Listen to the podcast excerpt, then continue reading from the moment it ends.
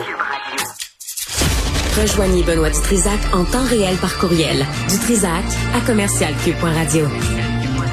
Bon, la Fédération autonome de l'enseignement, c'est à peu près 40% des enseignantes. Et demain, grève générale illimitée. Avec nous, Mélanie Rioux, euh, qui est euh, prof et euh, maman. Madame Rioux, bonjour. Bonjour, Monsieur Dutrisac. Merci d'être avec nous. Maman, de, de combien d'enfants? Ils ont quel âge? Deux enfants de 6 et 10 ans. Ah, fait que vous aussi, là, vous êtes pogné dans, dans les conséquences de la grève. Et vous êtes enseignante à quel niveau?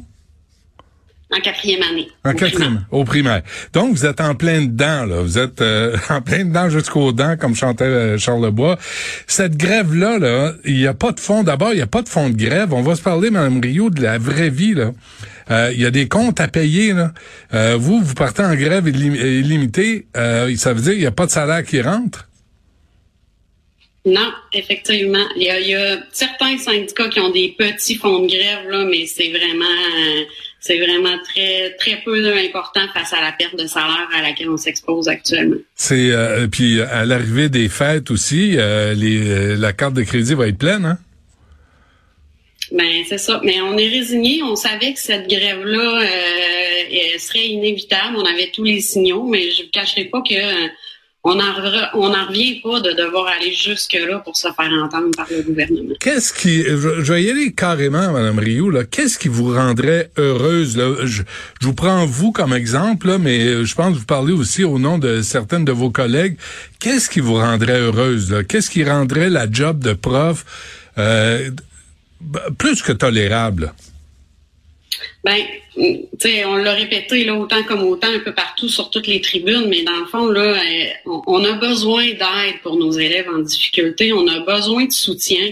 Euh, vous savez, euh, Monsieur Dutrisac, un, prof là, ça carbure à la réussite de ses élèves, ça carbure au progrès qu'ils font sur le plan académique, sur le plan comportemental. Quand on se retrouve dans des situations là où on a trop d'élèves qui ont des besoins, puis des besoins aussi qui entrent en confrontation là, ben, si on n'est plus capable d'accompagner nos élèves pour qu'ils fassent ce cheminement-là, c'est tout le sens de notre travail. OK, mais qu'est-ce que... ça, vous l'aviez dit, Mme Rio, ça, on le sait. Qu'est-ce que vous demandez? Qu'est-ce que vous voulez? Ben, c'est sûr qu'en priorité, il faut revoir la composition de la classe actuellement. Il faut revoir euh, toute l'organisation de, de, de, de l'offre qu'on a pour nos élèves en difficulté. Euh, vous savez, la, la, le protecteur du citoyen, là, en 2022, a dit que les services étaient organisés en fonction des moyens disponibles puis des montants alloués, pas en fonction des besoins des élèves. Mais ces élèves-là, là, ils disparaissent pas dans nos classes parce qu'on n'a pas les enveloppes budgétaires pour les soutenir. Fait que dans la vraie vie, là, ce que ça veut dire, c'est qu'on a parfois dans nos groupes là, 3, 4, 5 élèves qui monopolisent 75% de l'attention de l'enseignant. Mais à travers ça, on a aussi des élèves en difficulté qui parfois sont très discrets, très persévérants. Puis ça nous arrive à la fin de la journée de se dire mais mon Dieu, j'ai même pas réussi à aller voir cet élève-là aujourd'hui. J'ai pas réussi à la soutenir ou à le soutenir. Puis ça, pour un prof, là, c'est crève-cœur. Et vous avez des, des élèves aussi qui, euh, qui pourraient euh, euh, atteindre l'excellence mais qui sont qui se ramassent dans une classe où c'est au ralenti, où euh, faut vous vous devez vous séparer en, en 12 pour répondre à tout à toutes les demandes. Euh, est-ce qu'il faut créer des, des classes spéciales? Est-ce qu'il faut arrêter l'intégration des élèves en difficulté et les aider autrement? Ben, je pense que la, la, solution va passer par plusieurs euh, plusieurs solutions ensemble parce que avec la pénurie actuellement, c'est pas simple de trouver des solutions. Fait que oui, des classes spéciales en nombre plus important, euh, du soutien pour nos élèves issus de l'immigration. Là, actuellement, à l'heure actuelle, on intègre dans des classes régulières de cinquième, sixième année du primaire des enfants qui parlent pas un mot français. Hmm. Euh, c'est tout un défi là, de les accompagner puis de les occuper aussi là, pendant que les élèves sont euh, en train de travailler sur une compréhension de texte ou euh, c'est des élèves qui ont besoin de services très, très, très pointus. Puis ça devient difficile pour, euh, pour l'enseignant d'arriver, vous l'avez nommé, à soutenir les élèves performants qui pourraient en donner plus, les élèves en, en troubles de comportement qui ont besoin d'un encadrement serré, les élèves qui ont des difficultés d'apprentissage, qui ont besoin qu'on innove, qu'on qu'on modifie nos pratiques pédagogiques. Fait qu'on finit par s'y perdre là, à, travers euh, les différents besoins. Là. Pensez juste là, moi je m'adresse aux parents à l'énergie qu'il faut déployer pour amener euh, notre jeune à vider le lave-vaisselle. Là. Ben, nous, les profs, là, on doit maintenir leur engagement dans des tâches qui sont difficiles à raison de cinq heures par jour. Fait que pour ça, là, on a besoin d'avoir un climat de classe euh, qui nous permet de travailler avec nos élèves qui ont des gros besoins. Savez-vous quoi, Mme? Il y a une partie des gens qui disent vous êtes toujours en train de vous plaindre. Vous êtes toujours en train de chialer. Vous êtes jamais contente. On a augmenté les, les salaires des profs. Euh, je pense qu'on a réduit le nombre d'échelons, ce que je trouve.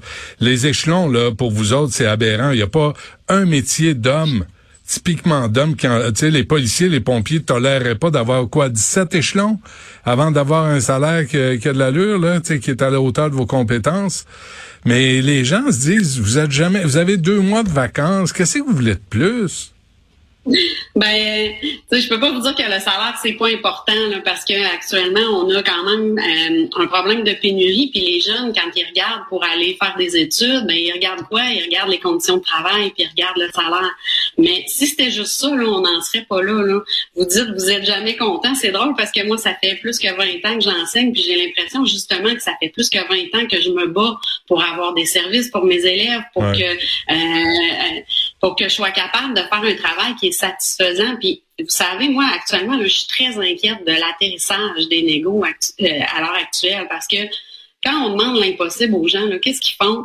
Ils s'en vont. Hmm. Puis actuellement, il y a des profs d'expérience qui sont en réflexion par rapport à leur avenir, qui disent, ben, si je suis dans une dans des conditions où mon travail est plus satisfaisant, je suis pas capable de soutenir mes élèves comme je voudrais, ben ces gens-là, ils, réfléchissent à aller faire autre chose carrément. Puis, euh, tu sais, si je, je comprends pas la stratégie actuelle du gouvernement, si l'objectif c'est de mater les profs, là, ben les conséquences elles vont être désastreuses parce qu'il y a beaucoup de profs qui attendent le résultat de ces négos-là pour prendre une décision.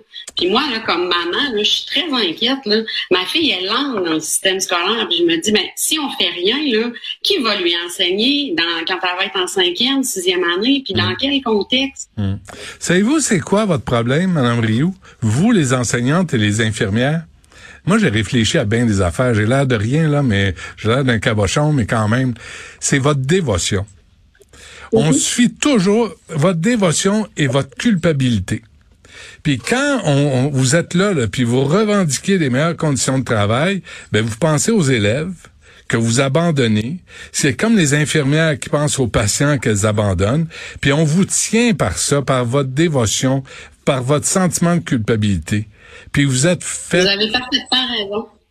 Puis j'ajouterais même là, que c'est une analogie qu'on fait souvent dans le milieu, là, mais on est un peu comme des grenouilles dans un chaudron dont on a monté la température de l'eau à chaque année. Puis on s'est adapté, on a travaillé un peu plus fort, on a développé des super stratégies pour accompagner nos élèves qui ont des gros besoins.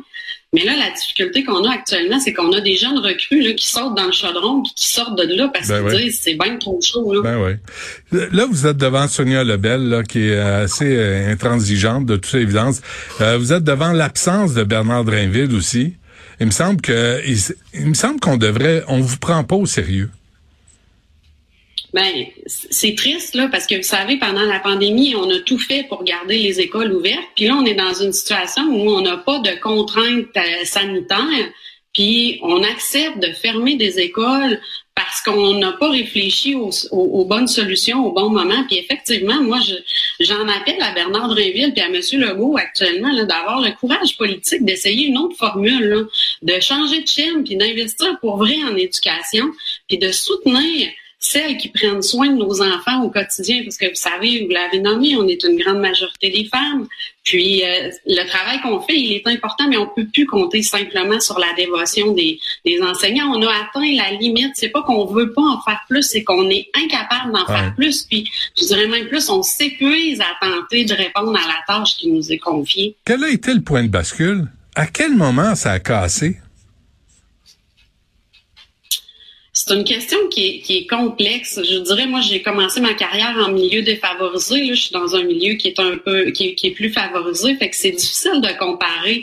Mais, mais clairement, on a, euh, on a des enfants là, euh, qui sont euh, surchargés actuellement par une présence à l'école et au service de garde euh, sur de très longues heures dans la journée. On a des environnements qui sont souvent peu adaptés à leurs besoins, des enfants qui dînent dans les classes assis à des pupitres, et qui n'ont pas d'espace pour. Euh, euh, c'est très exigeant ce qu'on demande à nos enfants d'être dans des groupes puis dans des dans, à suivre des consignes de 7 heures le matin à 5 heures le soir. il y a toute une réflexion de société qu'il va falloir avoir sur ce qu'on ce qu'on exige de l'école actuellement. Hum. Dîner en Mais là, la priorité, c'est de s'assurer que les profs vont être encore là pour l'amener cette réflexion-là. Ouais.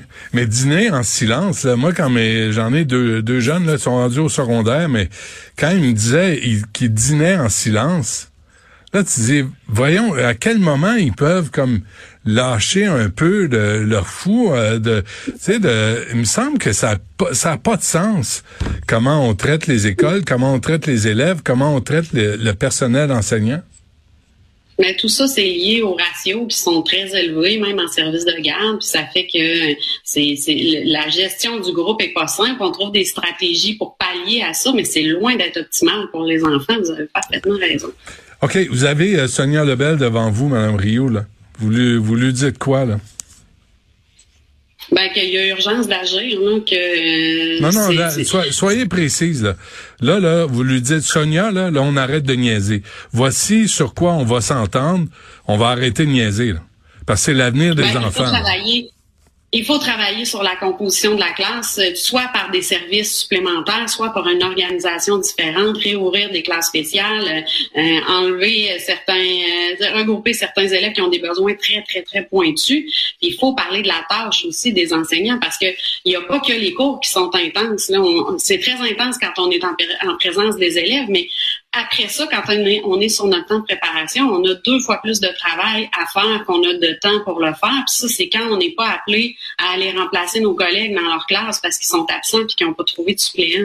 Euh, puis cette année, là, c'est une belle année euh, au niveau de la pénurie par rapport à l'an prochain. Puis l'an prochain, ça va être une belle année par rapport à l'autre année. Il y a des départs à la retraite importants qui s'en viennent. Puis si on n'agit pas maintenant pour conserver les profs qui sont là, puis essayer d'attirer des jeunes dans notre profession qui peut être tellement valorisante, puis tellement euh, tellement intéressante quand on les fait dans des bonnes conditions. Hmm. Si on le fait pas maintenant, là, moi, je suis très inquiète pour la suite des choses. Ouais, mais on a de l'argent pour les Kings de Los Angeles.